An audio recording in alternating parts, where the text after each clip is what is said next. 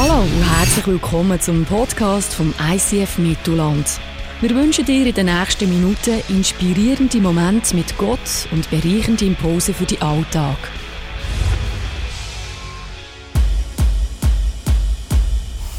Hast du dich je gefragt, wer er wirklich ist? Einige nennen ihn Prophet, Wundertäter oder guter Mensch. Andere schreien Fake, Erfindung und irrelevant. Er sprach von sich selbst als Freund von Sündern, einer, der mitweint und Frieden bringt zu jedem, der will. Er, der verkündete, dass er die Gefangenen befreit, die Blinden wieder sehend und den Unterdrückten wieder Freiheit bringt.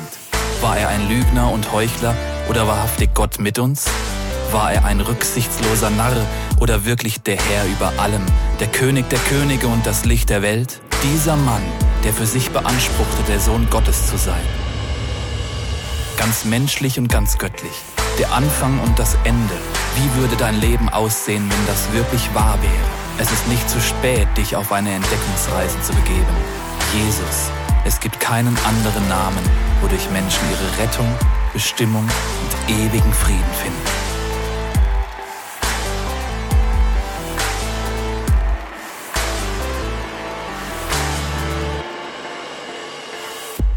Ja, merci vielmals. Ich muss, ich muss den Applaus weit zurückgeben. Wer hat jemals schon irgendwie etwas eingerührt in diese Becher hier? Gut. Irgendein ein Rappen, ein Fünfräpplerli hat die, die Hütchen gerührt. Weil eben, wie gesagt, ich war mega geflasht in Indien. Ich bin noch nie dort. Wir spenden schon Hunderttausende von Franken. In den letzten zwölf Jahren. Ich bin das erste Mal gegangen, schauen. Und was mit diesen Spenden entstehen, ist unglaublich bewegend und berührend gewesen.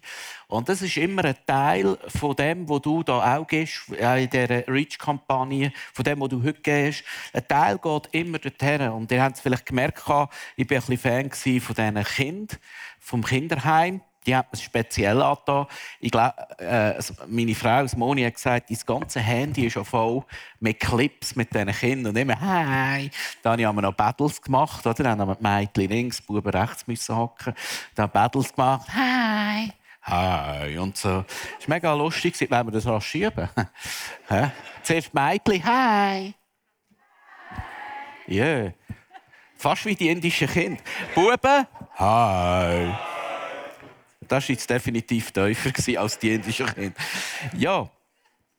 Äh, an dieser Stelle, äh, das Thema heute ist frei von Passivität. An dieser Stelle danke vielmals für deine Aktivität. Und ich bin, was mich am meisten begeistert, wow, das Geld ist so, so gut investiert. In meinen kühnsten Träumen hätte ich mir das nicht so gut vorstellen können. Und das ist mega, mega cool. Also, du darfst etwas wissen, wenn immer du da aktiv bist oder deine Passivität überwindest und wenn es vielleicht nur mit dem Portemonnaie ist, dann tust du nicht nur da etwas beitragen, sondern immer auch äh, an den Orten auf dieser Welt, wo es den Menschen äh, sehr, sehr schlecht geht. Merci vielmals an dieser Stelle. Aber lass uns jetzt eintauchen. Das ist ein Baum. Und der Baum hat einen Traum. Das war ein Reim. Der Baum hat einen Traum. Der Baum hat nämlich einen Traum. Äh, er möchte gern bekannt werden. Er möchte gefällt werden und er möchte, dass sein Holz gebraucht wird für ein Monument und er weltbekannt wird. Das Tragische an diesem Baum ist, der wird tatsächlich gefällt. Aber aus seinem Holz, das er hergibt, entstehen nur so ein paar Balken. Und der Traum ist, äh, der Baum mit seinem Traum, wo er jetzt zerplatzt ist, ist sehr enttäuscht und fragt sich, hey, äh, ich hätte wollen, dass aus meinem Holz ein Monument entsteht, etwas Weltbekanntes, als sind nur ein paar Balken daraus entstanden. Und so wird er passiv und geht passiv durchs Leben. Und meine Frage ist heute, was macht passiv? Das können Enttäuschungen sein, Verletzungen, Ängste, vielleicht Minderwertigkeit, ich mute mir gar nicht zu, oder Stolz. Es ist gut so, wie ich bin. Manchmal kann die Menschenmenge oder äh, die Einflüsse von, von dem Konstrukt oder von dem System, in dem ich drinnen lebe, kann einem passiv machen, kann einem sogar manchmal lähmen. Wir sind in den letzten vier, äh, 24 Stunden vom Leben von Jesus. Und wir haben schon angeschaut in der Hashtag Jesus-Serie, wo ich übrigens sehr begeistert bin, dass die alle vier Evangelisten am meisten Gewicht geben auf die letzten 24 Stunden. Und in diesen letzten 24 Stunden, wo man als Untertitel sagen kann, wo die Welt verändert haben wie nichts anderes.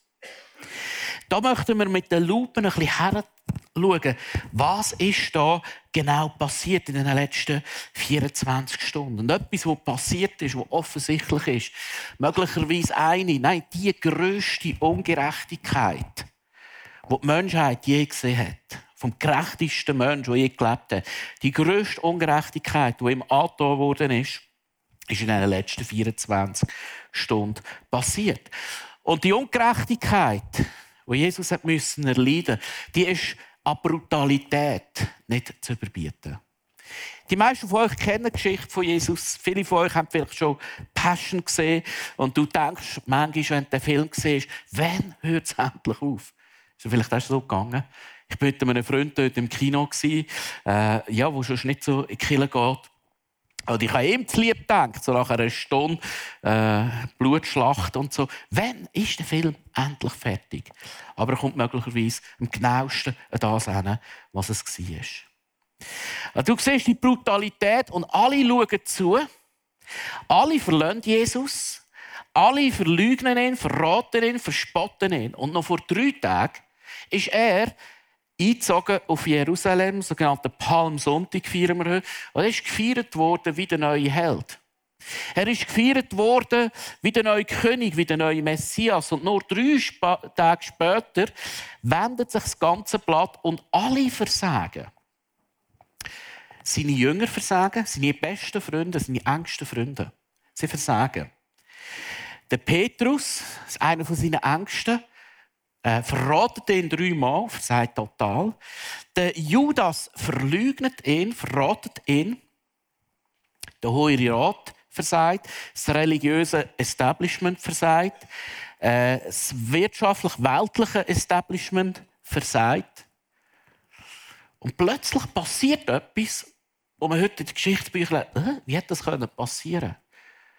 Und damit wir ein bisschen verstehen, wie das gegangen ist, was da abgegangen ist, tauchen wir ein ins Leben von Pilatus, wie es ihm da drin gegangen ist. Lass uns den Clip anschauen.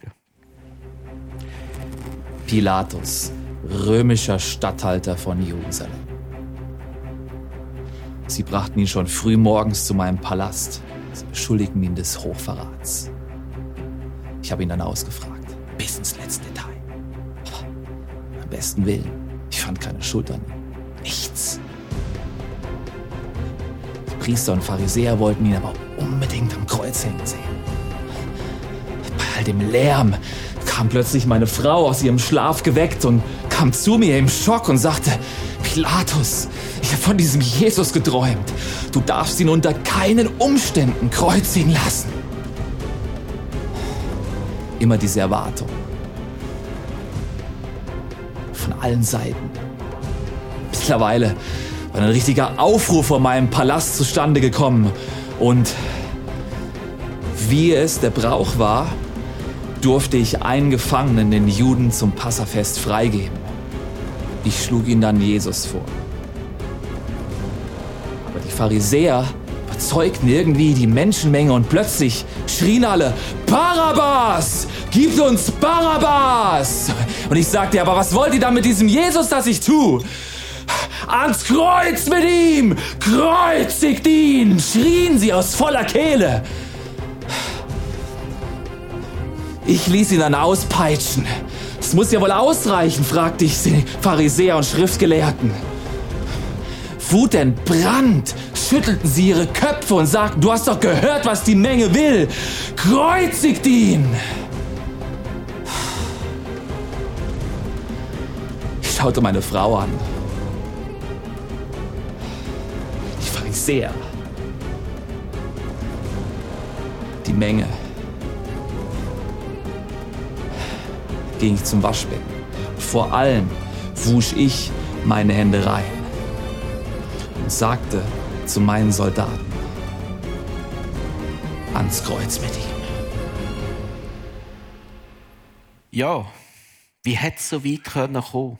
Alle sind passiv geworden, alle sind irgendwie wie Passagier geworden. Es ist passiert auf brutalste Art und Weise. Ich möchte mit euch einsteigen, Markus Kapitel 15. Lass uns lesen, was da genau passiert wird oder passiert ist. Jesus hingegen ließ er auspeitschen und übergab ihn den Soldaten zur Kreuzigung. Die Soldaten führten Jesus in den Palast, in das sogenannte Prätorium und riefen die ganze Mannschaft zusammen. Sie hängten ihm ein purpurfarbenes Gewand an, flochten eine Krone aus Dornenzweigen und setzten sie ihm auf. Dann riefen sie zu ihm ihm. Es lebe der König der Juden. Sie schlugen ihm mit einem Stock auf den Kopf, spuckten ihn an, warfen sich vor ihm auf die Knie, um ihm zu huldigen.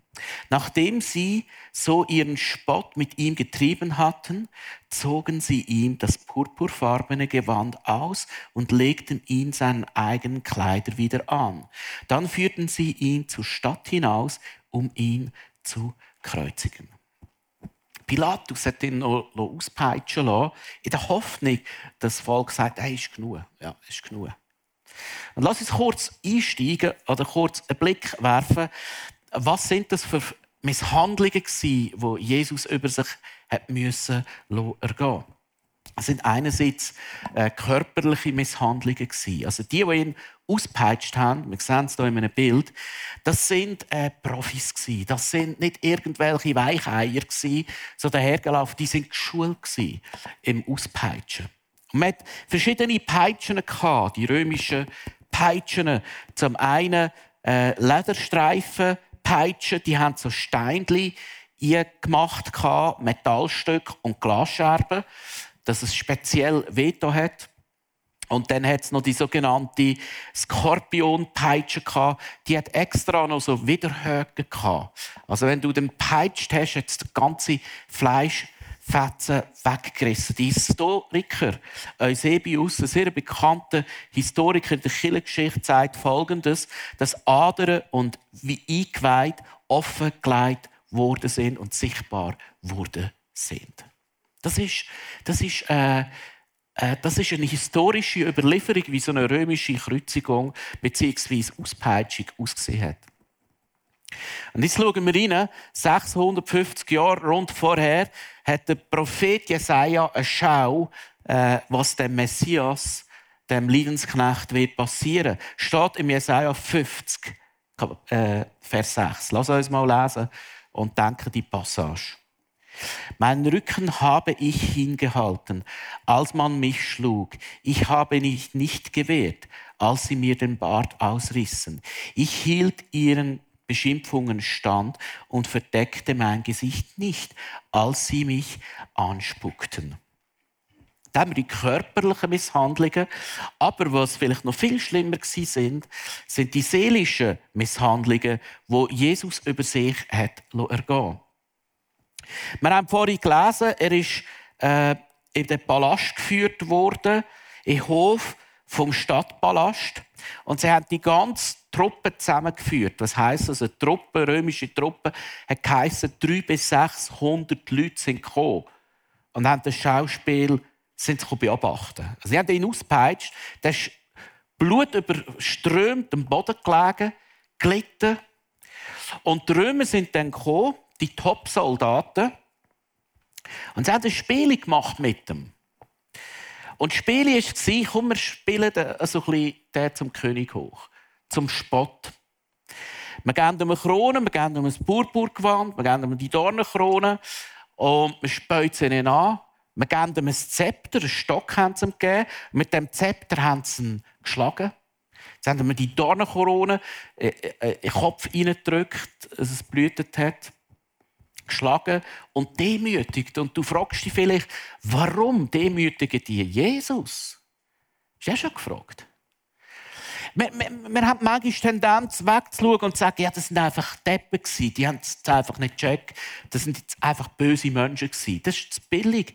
Warum demütigen die einen Menschen, der nur geliebt hat, nur geheilt hat, nur dient hat, tröstet hat, befreit hat, äh, die religiöse Elite entlarvt hat, Heuchelei aufdeckt hat und sie befreit hat von ihren religiösen Führern.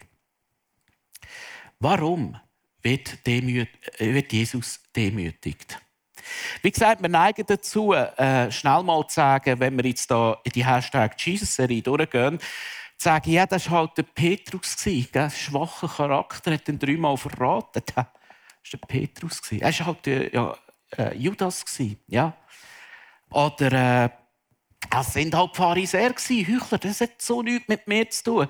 Oder das war halt die Menschenmenge, die dort einfach mitgemacht hat. Das würde mir nie passieren. Ich wäre da aktiv gewesen. Ich hätte mich da aufgelehnt. Ich, ich wäre da hergestanden. Und ich möchte euch jetzt eine persönliche Geschichte erzählen.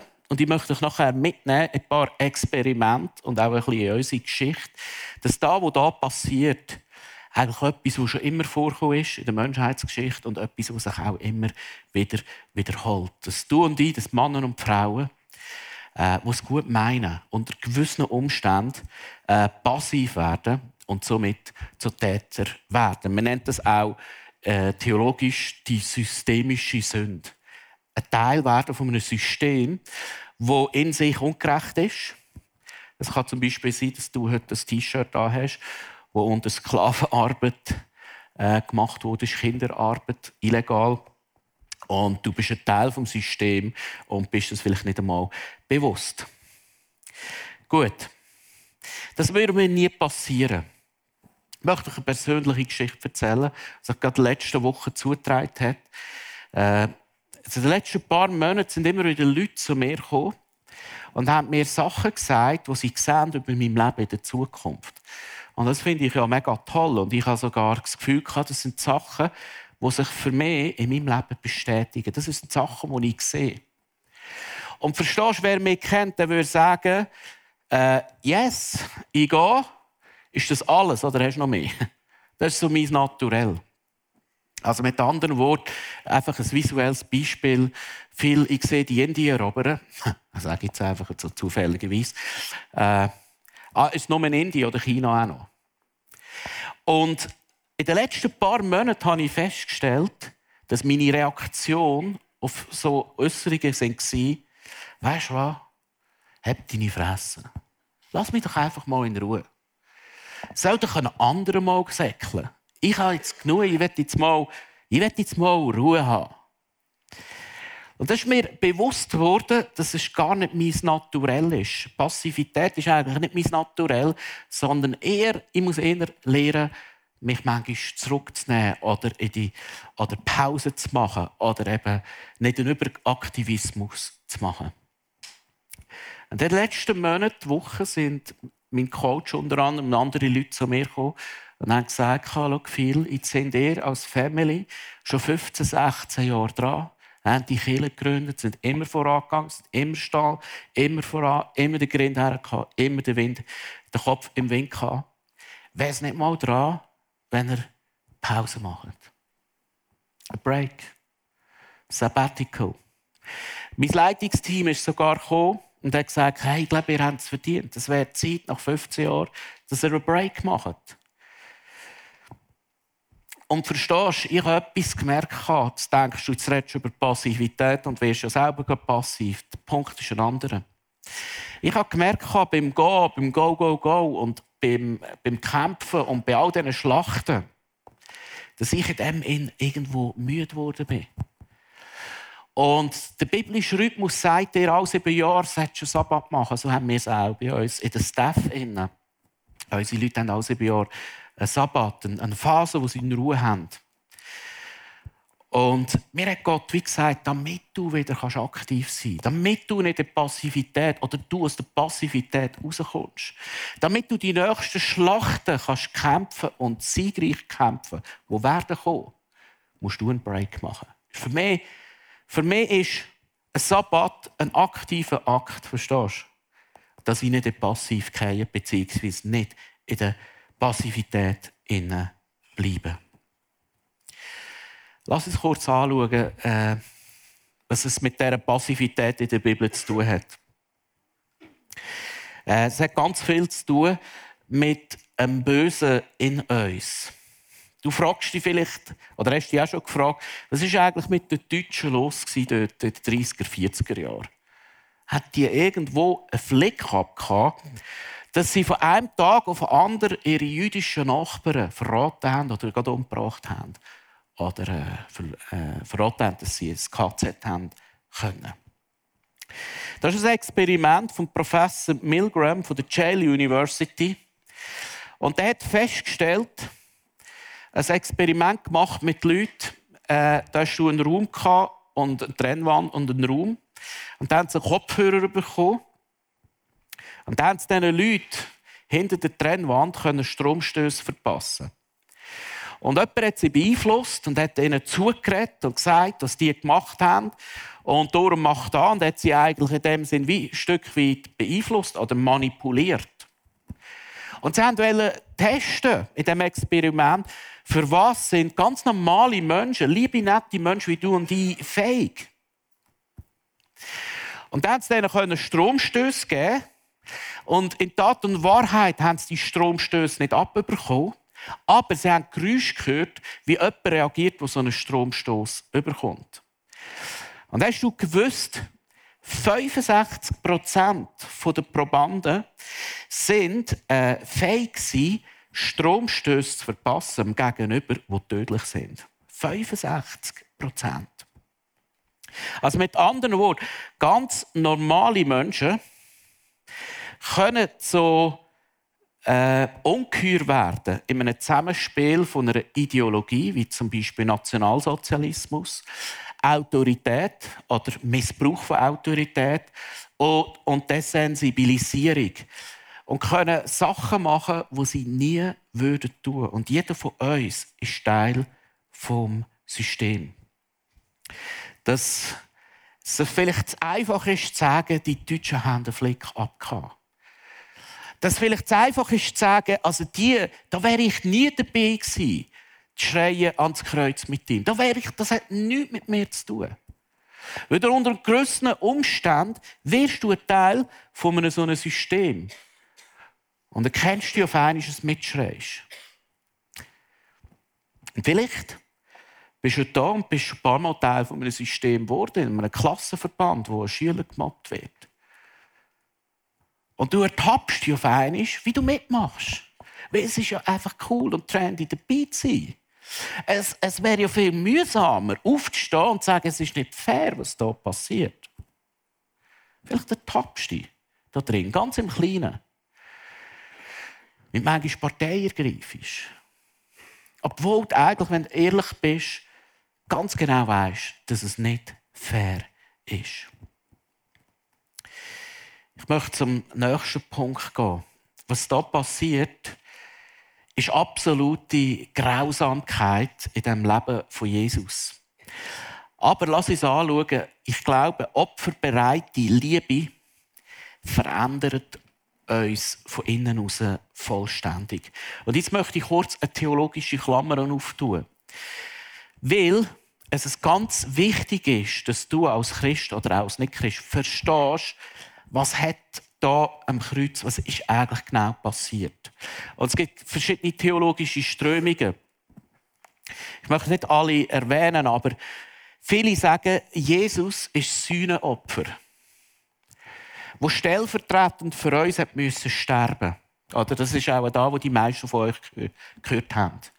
Stellvertretend, das ist der Opferkult vom Judentum, stellvertretend für deine und meine Schuld hat Jesus das Kreuz müssen gehen. Wer, wer ist vertraut mit dieser theologischen Aussage? Die meisten, nehme ich an. Okay?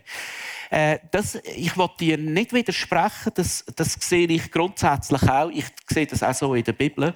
Aber ich sehe das nicht als einzige äh, biblische äh, Verständnis vom Kreuz. Weil Stell dir mal vor, eine kritische Aussage, muss denn dich Jesus vor einem bösen Gott retten? Weißt du, was ich meine? Einfach mal eine kritische Frage. Ich sehe es nicht als die einzige Wahrheit. So, lass uns kurz einsteigen, weitergehen. Jesus äh, ist angeboten worden am Kreuz. Jesus, damit das nicht so schmerzvoll ist für dich, nimm ein bisschen Wein und Myrrhe. Und man sagt in der damaligen Zeit, das ist ein Betäubungsmittel. Das ist wie eine Narkose, nicht eine Narkose. Klammern auf, Myrrhe kommt zum zweiten Mal vor in der Bibel. Das erste Mal bei der Geburt von Jesus, wo die drei Weisen bringen Myrrhe. Maria denkt, Myrrhe? Äh? äh Gold, Silber macht es nicht, Myrrhe. Und schon dort mag Maria verstanden wie prophetisch die Myrrhe schon bei der Geburt war von Jesus. Jesus lehnt ab, nein. Ich will keine Betäubung. Ich will bei vollem Bewusstsein mich dieser bestialischen Brutalität und diesen Schmerzen voll bewusst aussetzen. Warum? Warum?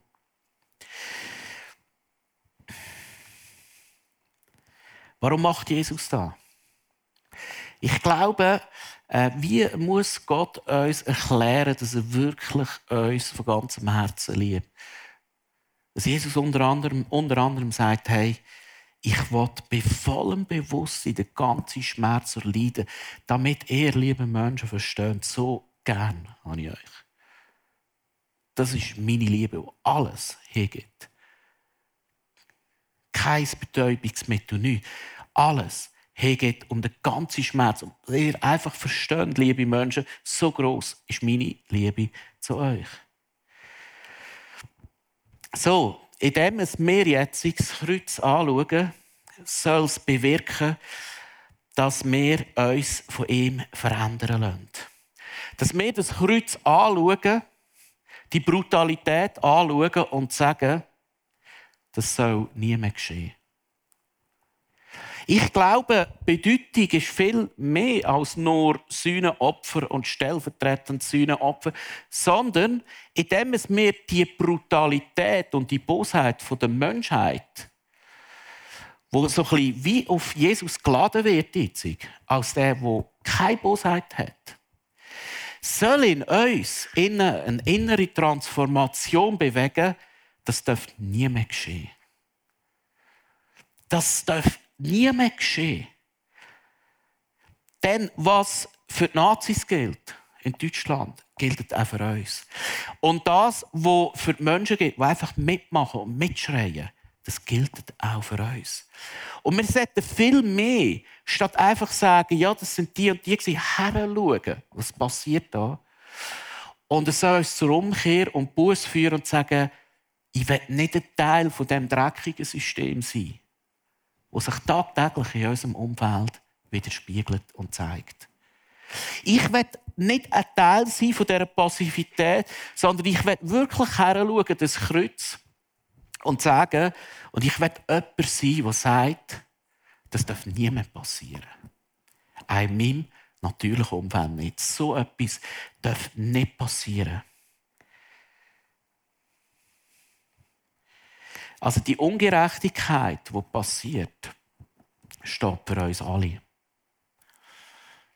Wir sollten uns nicht überheben über Leute, die mitgemacht haben, sondern sollten heranschauen, wo haben wir mitgemacht? Wo sind wir passiv geworden? Und wir sollten heranschauen und sagen, Gott, bitte rette du mich von mir selber. Verstehst du, für mich das ist vielleicht ein widersprüchliches Beispiel von dem Sabbatical, weil äh, für mich ist es noch schwer, ich, ich gebe gerne Gas, verstehst du? Der oder andere denkt, nein, ich gerne chillig. Ich, ich, ich, ich, ich feiere es, wenn ich auf Indien gehen darf. Ich feiere es, wenn ich die Kirche bauen darf. Wenn ich darf sehen wie das Reich von Gottes expandiert. Ich feiere das. Äh, Gott hat gesagt, viel schau her, äh, damit du äh, nicht in eine Passivität hineingehst oder daraus rauskommst. Dass ich nicht an den Punkt komme, in tatenlos zuschaue, wenn Ungerechtigkeit passiert. Also aufopfernde Liebe von Jesus macht Feinde zu Freunden, die Buß tun und umkehren. Und sagen, ich will und muss leben, dass ich mich dem Opfer als würdig erweise, immer mehr der Bestimmung vom Kreuz entsprechen. So, das ist jetzt wirklich kurz theologisch. Das Kreuz eben nicht nur ist, Jesus hat zahlt für mehr Höckli. Auch deine Sünden vom morgen. Höckli. Das ist für mich, das ist nicht falsch, aber vielleicht ist das zu wenig. Das Kreuz von Jesus noch viel mehr bedeutet, nämlich, es soll mich zur Umkehr jeden Tag führen und sagen, was dort passiert ist und was sich tagtäglich wiederholt, soll mich zur Umkehr führen und sagen, diese Ungerechtigkeit soll nicht mehr passieren. Und ich will mich dem Opfer, dem, wo Jesus da hat, als würdig erweisen, jeden Tag. Und in das Einwachsen, dass die Bestimmung vom Kreuz sich als würdig und real anfangen erweisen in meinem Leben jeden Tag. Oder Passivität, Sühnenopfer, Theologie kann heissen, du, Jesus hat alles gesühnt. Er ist stellvertretend für mich gegangen. Nicht falsch. Du, egal was ich lebe, Jesus hat den Preis gezahlt. Aber es geht noch viel weiter. Jesus hat nicht nur den Preis gezahlt, es soll einen Reflex auslösen in mir, was sagt, und ich kehre um jeden Tag. Und ich lasse mich verwandeln von dieser aufopfernden Liebe, bis ich selber so liebe, wie Jesus liebt. Lass uns noch ein Detail in dieser Geschichte anschauen. Das ist grossartig. Das berichtet nur der Markus. Da kommt noch äh, Simon von Kyrene ins Spiel. Er heißt, unterwegs begegnete ihnen ein Mann, der gerade vom Feld kam, ein gewisser Simon aus Cyrene der Vater von Alexander und Rufus. Den zwangen die Soldaten, Jesus das Kreuz zu tragen. So brachten sie Jesus bis zur Stelle, die Golgatha hieß. Golgatha bedeutet Schädelstätte. Interessant ist, da steht ganz viel drin. Der Simon von Cyrene, der heisst, sie zwingen das Kreuz zu tragen. Sie zwingen. Man ist sich nicht ganz sicher in der Bibelauslegung, ist er schon ein Nachfolger von Jesus gewesen, der einfach da mitgelaufen ist. Nicht ganz schön, komm. Oder ist er zufällig daher gelaufen? Aber was wir wissen, die Begegnung mit dem Simon, mit Jesus am Kreuz, hat ihn total verändert. Das wissen wir. Wieso wissen wir das? Weil ein kleines Detail in der Bibel sagt manchmal zehnmal mehr aus als weiß ich nicht was. Es heißt, er ist der Vater von Alexander und vom Rufus. Du, wenn so etwas in der Bibel steht, hat es eine Bedeutung. Weißt du wieso? Die Römer kennen den Alexander und den Rufus, weil der Paulus schreibt, der Römer, äh, etwa 30, 40 Jahre später, Simon lebt sehr wahrscheinlich nicht mehr, schreibt er, grüßt Rufus, den der Herr zu seinem Dienst auserwählt hat und seine liebe Mutter, die auch mir eine Mutter gewesen ist. Die Stelle sagt, der Simon von Sirene ist ein Nachfolger von Jesus geworden. Die Stelle sagt, dass der Simon für Sirene das Evangelium weitergeht seine Kinder, seine Söhne, wo sogar zum Pastor geworden sind. Der Rufus ist ein Pastor geworden von Rom. Die Stelle sagt, dass die Begegnung vom Simon zu Sirene, wo ein Zuschauer war, ein Zuschauer, auf einmal ein Weltveränderer wird und das Evangelium auf Europa bringt. Die Stelle sagt, es äh, gibt Hoffnung. Der, der, der, Simon von Syrene steht exemplarisch für einen Menschen, der transformiert werden kann durch eine Begegnung mit Jesus Christus. Die Stelle zeigt, dass du durch eine Begegnung mit Jesus Christus von einem Zuschauer zu einem aktiven Mitspieler kannst werden. Die Stelle zeigt, dass eine Begegnung mit Jesus die von einem passiven Christ zu einem aktiven Weltveränderer machen kann. Das ist, das ist grossartig. Verstehst du? Vielleicht bist du heute da Du Sonntag für Sonntag in die Kirche. Und vielleicht leidest du darunter, dass du morgen in den Alltag gehst, als ob du heute nicht da gewesen wärst und die Message gehört hättest. Dass du morgen wieder im Mainstream drin bist, vielleicht leidest du darunter. Aber weißt du was? Der Simon von Syrene ist eine Hoffnung für dich und für mich. Für Männer und Frauen, vielleicht in einer Wohlstandsgesellschaft, vom Konsumgeist, von Gleichgültigkeit vereinnahmt sind. Das Kreuz auf sich nehmen, eine Begegnung mit dem lebendigen Gott haben. Und ich kann mir vorstellen, dass Simeone von, von äh, sie, äh, ja, ist ja gleich. Wo der hier das Kreuz nimmt, auf sich nimmt und auf Golgatha trägt, stellvertretend für Jesus. Ich kann mir vorstellen, dass der dort läuft und sagt, so etwas darf nie mehr passieren. Und vielleicht ist er selber so eine Passivität eingekehrt. Vielleicht hat er sogar mitgeschrien, wir wissen es nicht. Aber ich bin überzeugt, als er dort den Hocker läuft, nebendran Jesus, der fast verreckt, sagt er sich, also etwas darf nie mehr passieren. Und er hat eine Begegnung mit dem lebendigen Gott. Und sein Leben verändert sich. Und verstehst du? Das kann bei dir passieren. Wenn du und die Begegnung haben, wo mehr ist als Jesus ist gestorben für mich. Das ist okay. Das ist okay. Nicht falsch.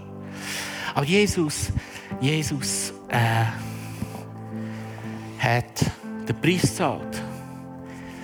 Jesus ist zur Ungerechtigkeit geworden. Es soll ein Reflex werden in mir, das passiert nie mehr. Aber jetzt bin ich nicht mehr länger Zuschauer, sondern wieder aktiver Mitspieler. Und das kann vieles heißen. Schau, Jesus sagt, wer mir nachfolgen will, der nimmt täglich sein Kreuz auf mich, auf sich. Täglich. Mein Kreuz auf sich. Und Jesus sagt auch, was er den Geringsten macht, den Notleidenden, habt ihr für mich gemacht. Das Kreuz von Jesus auf sich nehmen heisst, aus der Passivität rauskommen. Wenn du morgen Ungerechtigkeit hast, heisst, hey, ich will dem Opfer, dem bedingungslosen Opfer aus Liebe, ich will dem gerecht werden. Ich schaue nicht mehr länger zu. Ich nehme mein Kreuz, wo vielleicht das Notleiden von einem anderen ist, auf mich. Ich schaue nicht mehr länger zu. Vielleicht heisst es auch für dich heute ganz konkret praktisch, sagst, hey, seit Jahren laufe ich da ein und raus, ein und raus, ein und raus. Und du musst etwas wissen. Wir sind eine Kirche, die sagen, wir gehen dafür, dass Menschen Jesus kennenlernen. Dass Menschen ewiges Leben bekommen. Vielleicht ist heute für dich der Tag, er sagt, ich bin nicht mehr länger Zuschauer da. Ich bin nicht mehr länger passiv Mitglied, sondern ich melde mich und trage dazu bei, dass so Geschichten, wie wir heute in Indien gesehen haben, weiterhin geschrieben werden können. Vielleicht heisst es heute da. Vielleicht heisst es heute, dass du sagst, ja, ja, es stimmt, ich lasse mich verbuchen, ja, ich lasse mir ein paar Termine eintragen, ich, ich mache mich verbindlich, ja. Ich weiß, es ist nicht hip. Es ist nicht trendy. Weil wir wollen immer und überall frei sein. Aber vielleicht heisst es heute für dich, das Kreuz auf dich nehmen und deine Energie und deine Freizeit zu investieren, dass das Reich von Gott gebaut werden kann. Dass Notleidenden geholfen werden kann. Dass Menschen können zum Glauben kommen Verstehst du? Wir haben die Kampagne live on stage. Wir haben Werbung gemacht für Kurs, VIP-Trainings, wo es darum geht, wie bringen wir die beste Botschaft zu den Menschen. Viele Stimmen habe ich gehört. Ah, ja, ich mag nicht, ich habe keine Zeit. Ah, das ist mir zu teuer. Ja. Ist okay. Du musst nicht. Du kannst ein Leben lang als Zuschauer reinkommen. Kein Problem für mich. Aber ich habe Tränen bekommen, als ich Fotos bekommen habe. Die Statistik gesehen habe. 500 Männer und Frauen haben gesagt, hey, ich gehe ins Training. Ich lasse mich trainieren, dass Mann und Frau im Mittelland zum Glauben kommen. Das ist mir alles wert, verstehst du? Und im ersten Kursabend waren über 300 Leute da. 500 Leute total. Weißt du, wie viel ist da? Weißt du, wie viel ist da? Grossartig. Ich möchte dich heute fragen, wo bist du passiv geworden? Ich möchte dich heute fragen, wo lässt es zu, dass Passivität dein Leben bestimmt? wo ist der Punkt, wo du aufstehen musst? Verstehst du? Der Baum hier, der gefällt wurde, hat gejammert. Ich bin nur ein Balken geworden. Dabei wollte ich ein Monument werden. Weißt du, beim Kreuz ist eine Begegnung passiert mit dem Baum. Das ist nämlich das bedeutendste und das wichtigste und das entscheidendste Monument geworden für die ganze Menschheit. Lass uns beten. Die, die wollen, dürfen gerne aufstehen.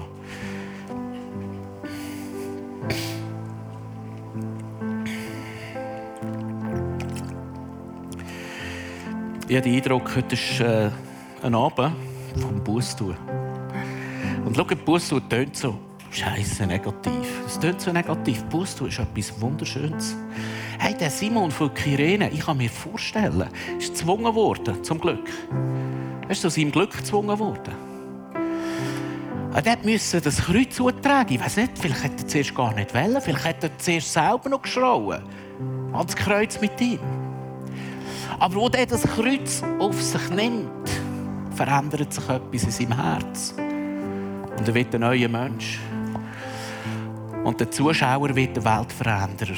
Und manchmal müssen wir Buß tun. Sind dabei? Es gibt einen Moment der Stille, wo du vielleicht deine Augen zutust und sagst, Jesus, wo muss ich Buß tun? Wo bin ich ein Teil von einem maroden System? In meinem Alltag, in der Kirche, im Beruf. Wo mache ich mit? Wo schreie ich mit? Ein Moment der Stille. Was könnte es heissen?